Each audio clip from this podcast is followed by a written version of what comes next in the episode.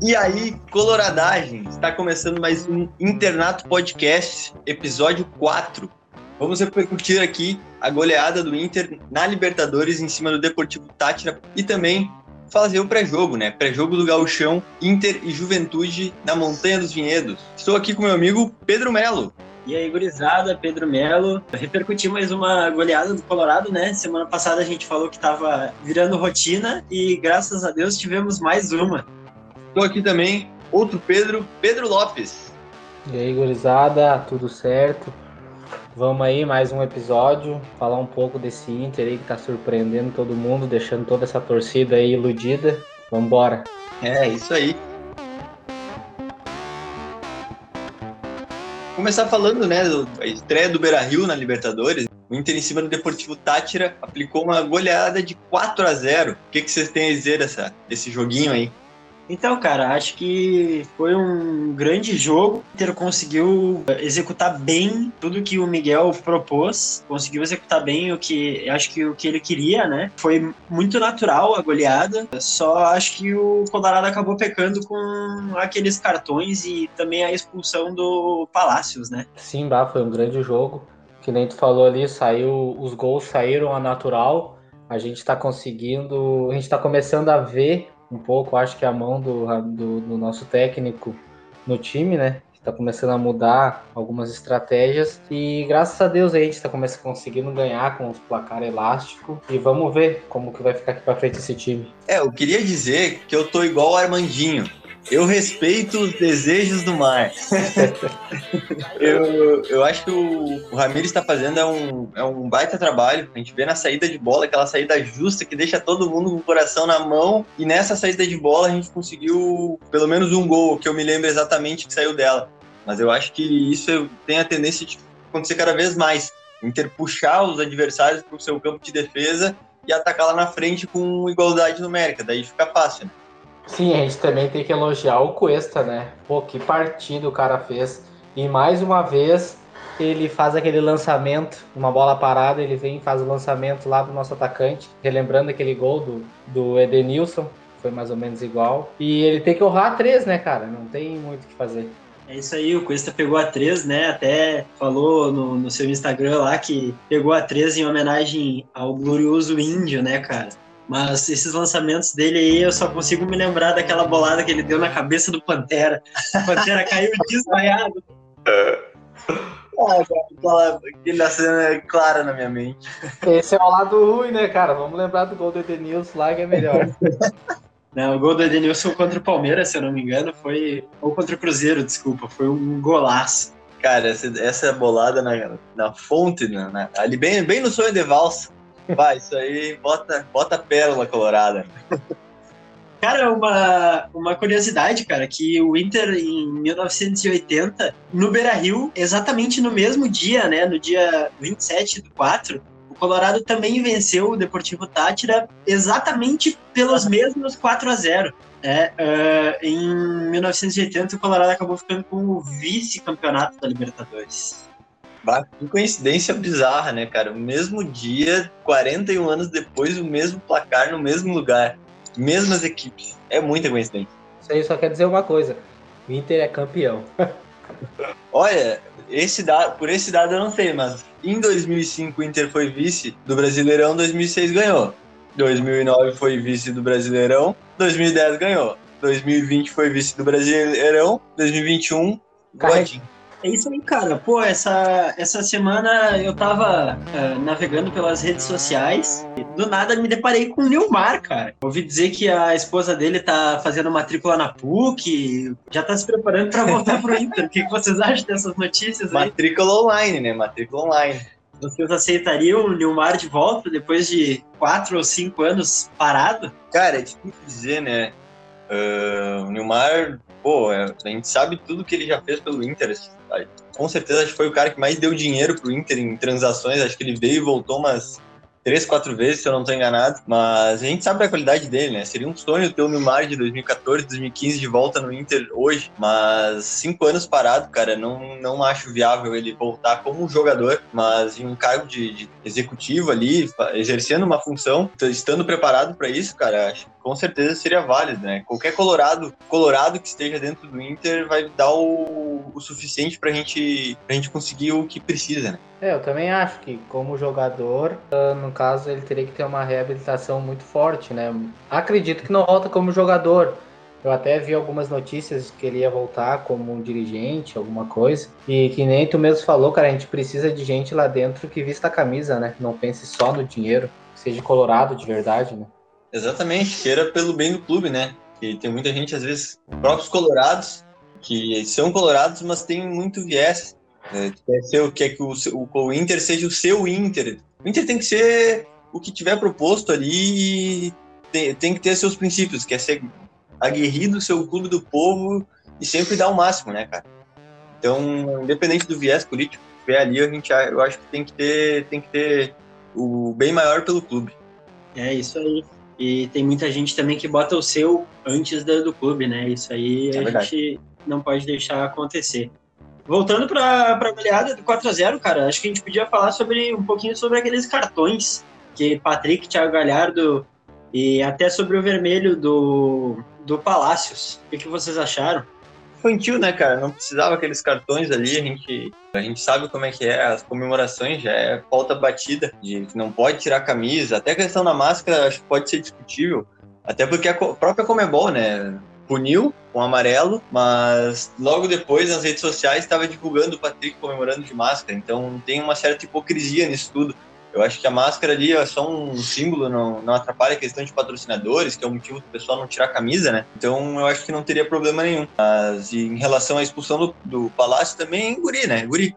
Fez uma falta boba no final do primeiro tempo e no, acho no começo ele acabou sendo contemplado com um vermelhinho para a gente dificultar um pouco as coisas para o Inter para variar. Mas acho que nada fora do, do, normal, o Inter conseguiu se, se manter e até fez mais gol depois daqui. É, também discutível é a do Patrick mesmo, da máscara ali, da pra... que eu, eu achei injusto dar um cartão amarelo por aquilo ali, mas mas os outros dois ali também, que nem tu mesmo falou, é, foi infantilidade, porque ele sabe que se tirar a camiseta vai tomar cartão, então também é coisa de momento, né? E a do Palácios ali, eu acho que eu achei meio discutível aquele vermelho, mas, né? Não vamos entrar nesse detalhe. E agora a gente pode falar do, do Inter Juventude, né? A semifinal. O Inter vai fazer o primeiro jogo em mando do Juventude, né? O jogo vai ser na Serra, domingo, 4 horas da tarde. O que, que vocês esperam para esse jogo? Qual é a expectativa? O Inter vai com força total? Vai poupando para Libertadores? Qual vai ser? Cara, acredito que, pelo que estão veiculando, né? acredito que o Colorado vá com força total. Palácios foi expulso na Libertadores, mas acredito que pelo Gauchão possa, uh, possa ir a campo. E vamos com força total. Acredito que o Inter tem que fazer o resultado no primeiro jogo, né? Pra... Porque ali na frente o calendário aperta. E logo depois da, da, primeira, da segunda partida a gente tem uma viagem longa pela Libertadores. Eu também acho. O time tem que força total para já matar essa, essa jogada aí no primeiro jogo. Depois ficar mais aliviado, de repente colocar alguns jogadores reserva no segundo jogo. Mas acredito que já tem que matar essa, essa partida agora. E o Juventude também não é bobo, né? Não vamos achar que já tá ganho que a gente pode ser surpreendido. É, sem contar que o Juventude está na Série A, né? A gente tem que lembrar disso. O Juventude é. vai jogar a Série A do Campeonato Brasileiro esse ano. Então, comparado ao Caxias, com certeza é um time que está mais preparado, né? Sim. E, de qualquer maneira, o Inter tem que impor seu jogo, como sempre, botar o seu em campo, independente do time de juventude que, que entrar em campo, e fazer o resultado mais elástico possível. Uma vitória seria sensacional, mas uma goleada daria uma tranquilidade muito grande para o próximo jogo da Libertadores. Eu acho que o Inter tem que, tem que ir com o que puder quem tiver à disposição, acho que Lucas Ribeiro, acredito que possa voltar já. Apesar do Zé Gabriel ter feito um bom jogo, ele também saiu lesionado, né? Junto com o Rodinei também, foram até substituições próximas. Uh, eu acho que o Inter pode, pode sim fazer uma vitória no mando Juventude, para depois no Beira Rio só administrar já com mais calma, né? Exatamente. E como ali o Pedro falou, daqui a pouco começa a apertar esse calendário de jogos começa a ter jogos mais difíceis, então é bom já, já ganhar esse jogo e já ficar despreocupado, né? Porque, querendo ou não, agora, a, todas as meios de semana, nos próximos quatro, eu acho, foram apenas dois jogos da Libertadores até agora, é exatamente. Próximas quatro semanas, o próximo mês aí vai ser de jogo de Libertadores no meio da semana, conciliando isso, semifinais de Galchão e final, né? Então é só jogo, só jogo puxado. Eu acredito que o Inter, se puder poupar num desses jogos, seria fundamental, né? Principalmente nessa contra o Juventude no segundo jogo, se tivesse um primeiro placar uh, elástico, seria fundamental. E assim, olha, dia 2 de maio já é o jogo do Juventude. Dia 5 já é o, o jogo contra o Olímpia.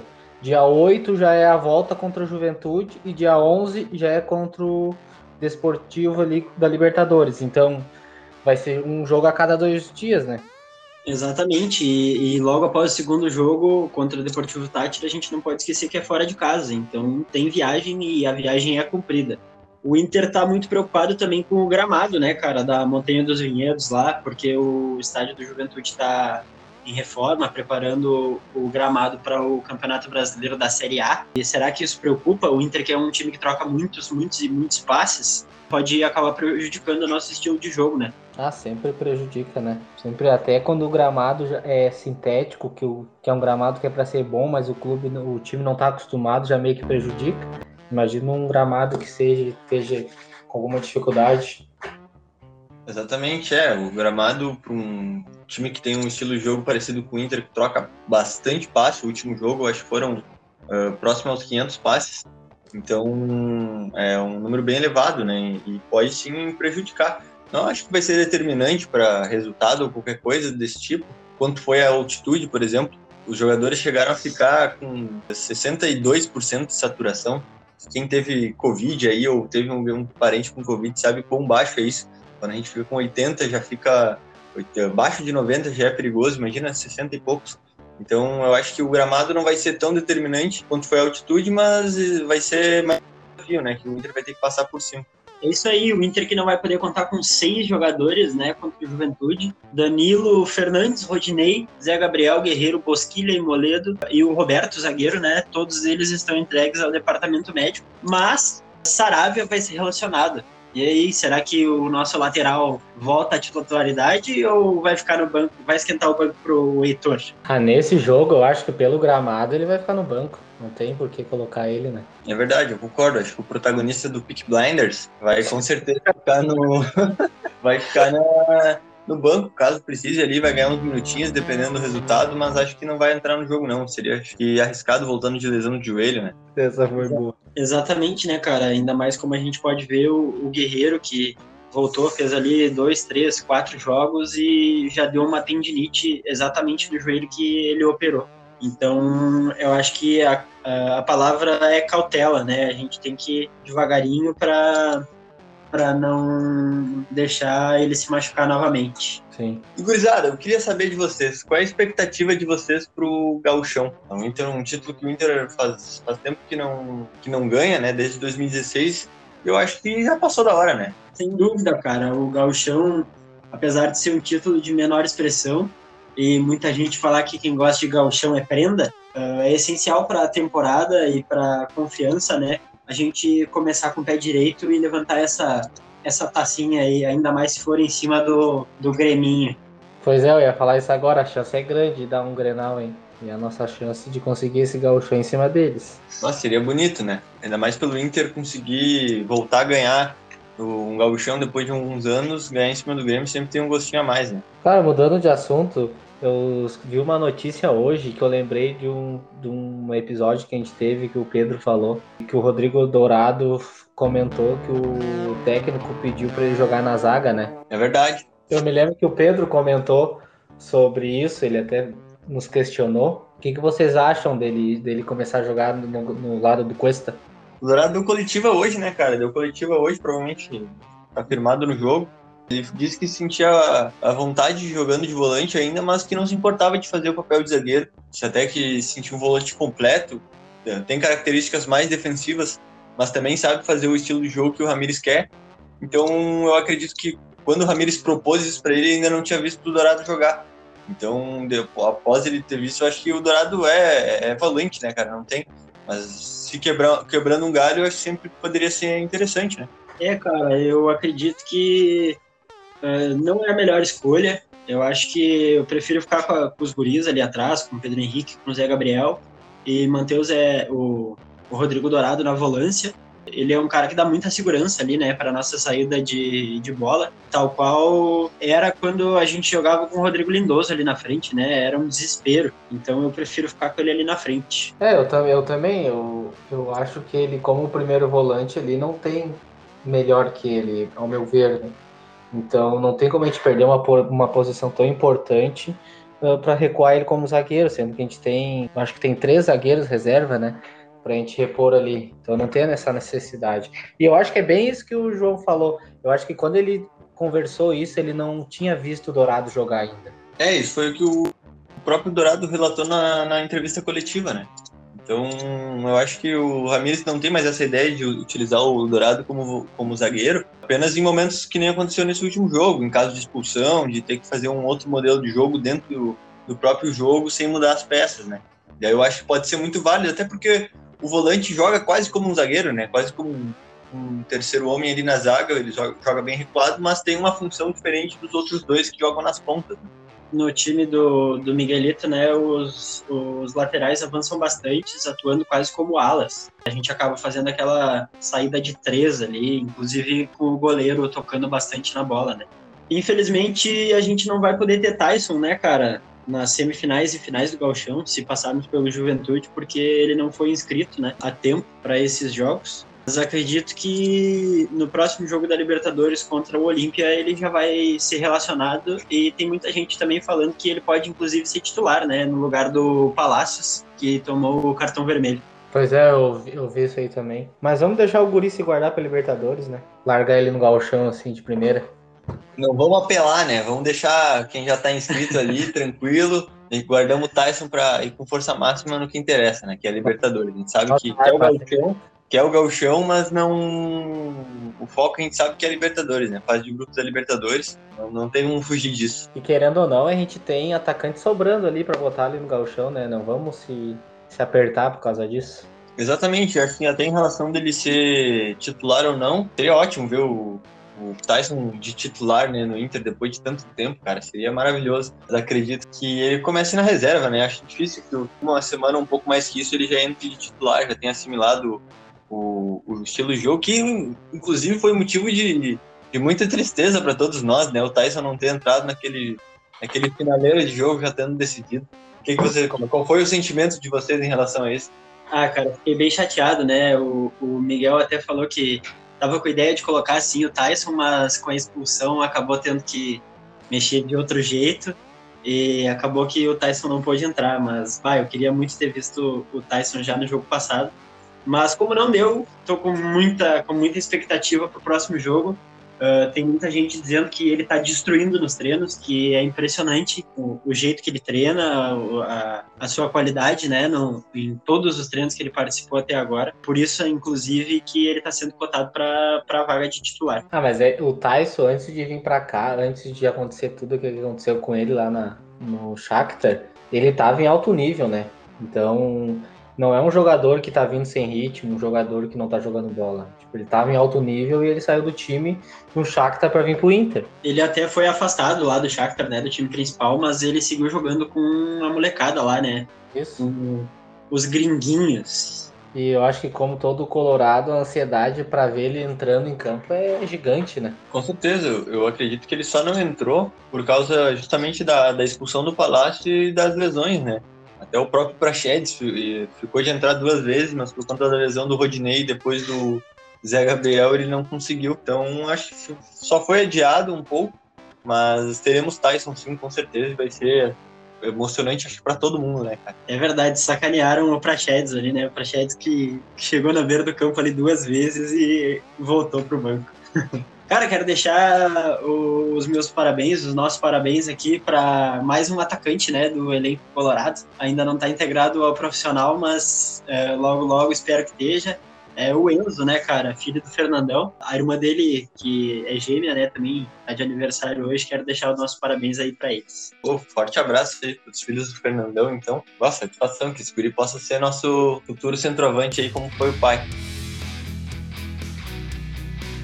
Então, gurizada, acho que chegamos a encaminhando para o final. Vamos entrar naquela parte maravilhosa dos palpites, né? Todo mundo tem errado, todo mundo não tem acreditado no potencial desse time de fazer gol. E, claro, patrocinado pela Lucky Bet, nosso grande patrocinador aqui, a casa de apostas Lucky Bet. Se você gosta de apostar, gosta de fazer sua pezinha aí no futebol, entra lá. A gente tem cupom de desconto Internato 120. Cadastra, faz seu primeiro depósito, utiliza o cupom que tu vai ganhar o dobro do que tu apostar até 120 reais, beleza? E aí, gurizada, quais são os palpites para essa rodada? Inter e Juventude na Montanha dos Vinhedos. Ah, eu acho que uns 3 a 0 Não, 3 a 1 Fica emocionante. Então, cara, eu tava aqui na Lookback, né? Tava dando uma olhada nos jogos que tem para apostar. Vou apostar aqui no Become United e Milão, um joguinho aqui da quinta divisão do futebol chinês, porque tem tudo aqui na Lookbet, eu nunca vi isso, cara. Mas voltando ao que tu me perguntou, eu acho que o jogo vai ser. Eu vou no mesmo palpite do Pedro, vai 3x1. 3x1 é um bom placar, eu acho que já fica encaminhado para o segundo, pro segundo jogo. Uh, nos dá um, um certo conforto. E é isso aí. Eu vou dizer que vocês são homens de pouca fé. Esse jogo vai ser 8 a 1 como já foi em tempos passados. Aí vai ter que chamar o Klemer para fazer o golzinho de pênalti. Vou chamar o Klemer, vou chamar o Klemer, que inclusive, excelente narração, narração não, excelente comentários no, no, na transmissão ali do, do SBT. 8 a 1 esse é meu palpite. Ah, agora que tu falou em comentários, cara, temos que comentar sobre os comentários da Comebol TV. Que horror. É, é. São os piores comentários de, da, do Face Planeta Terra. Parece que o cara tá narrando um jogo de bocha. É horrível. Não, a emoção deles impressiona. Voltando aqui, né, ao Inter, acho que podemos ir para as nossas considerações finais, o que esperamos da semana. João Pedro, quer falar alguma coisa? Então, cara, eu acho que o Inter tem tudo para fazer um belo jogo, né? O Inter tem feito muitos gols, belas exibições. Eu acho que o pessoal tá entendendo o que o Ramires quer e tá conseguindo aos poucos colocar em prática com maior facilidade. Isso só tende a ser bom pro Inter, né? Cara, quanto tempo que a gente não viu o Inter fazer tanto gol assim? Acho que história recente isso não acontecia faz alguns belos anos. Então, eu acho que o Inter tem tudo para fazer mais uma goleada aí, não sei se goleada, a gente tá com a expectativa bem alta, né? Querendo ou não, esses jogos o Inter subiu a régua principalmente no gauchão, mas se é o que tem para jogar e o Inter tá fazendo gol anos atrás, o Inter nem conseguia ganhar desses timinhos aí. Não que o Juventude seja um time de pouca expressão, como a gente comentou, tá na Série A, Esportivo, Aimoré, o Inter passava sufoco e até perdia para esses times em outra, outras oportunidades, então acho que tem tudo para fazer um belo placar e depois ir tranquilo para quarta-feira contra o Olímpia fazer o seu, seu futebol. Estreia do Tyson, né, cara? Eu acho que isso é o que tá todo mundo sonhando há alguns dias desde que isso foi anunciado. Pedro, quer falar alguma coisa? Não, cara, eu quero dizer que estou muito feliz com o que o Inter está apresentando, o rumo que o time está tomando. Que nem o João falou é que fazia muitos anos que a gente não viu um time jogar de uma forma fácil dentro de campo, né? Ganhar de uma forma também fácil. Antes a gente sempre era aquele jogo truncado, era fazer 2 a 0 no segundo tempo, tomava virada. E agora a gente está vendo que o time não vai até o final sem desistir. E acredito que isso é muito mão do técnico e muito união do, do grupo, né? Então, bom, eu tô. Eu não posso falar, né, sem clubista, sem, sem, sem ser clubista, né? Mas uh, eu tô bem empolgado com o Inter e a gente tá batendo na trave já há anos. Esse ano eu acho que é o nosso ano de ganhar alguma coisa. É isso aí, tomara que não seja só o gauchão. Eu acho que o Inter tem que seguir no ritmo que tá, ir para cima do Juventude, ir com tudo fazer esse resultado uh, e se preparar também para a Copa Libertadores, que eu acho que tem que ser o foco principal. E é isso aí, gurizada. Agradecer a audiência de todos vocês. Nos sigam no Twitter, arroba internato1909. Nos sigam no Instagram, arroba internatopodcast. Uh, muito obrigado e até a próxima. Valeu! Falou! Oh.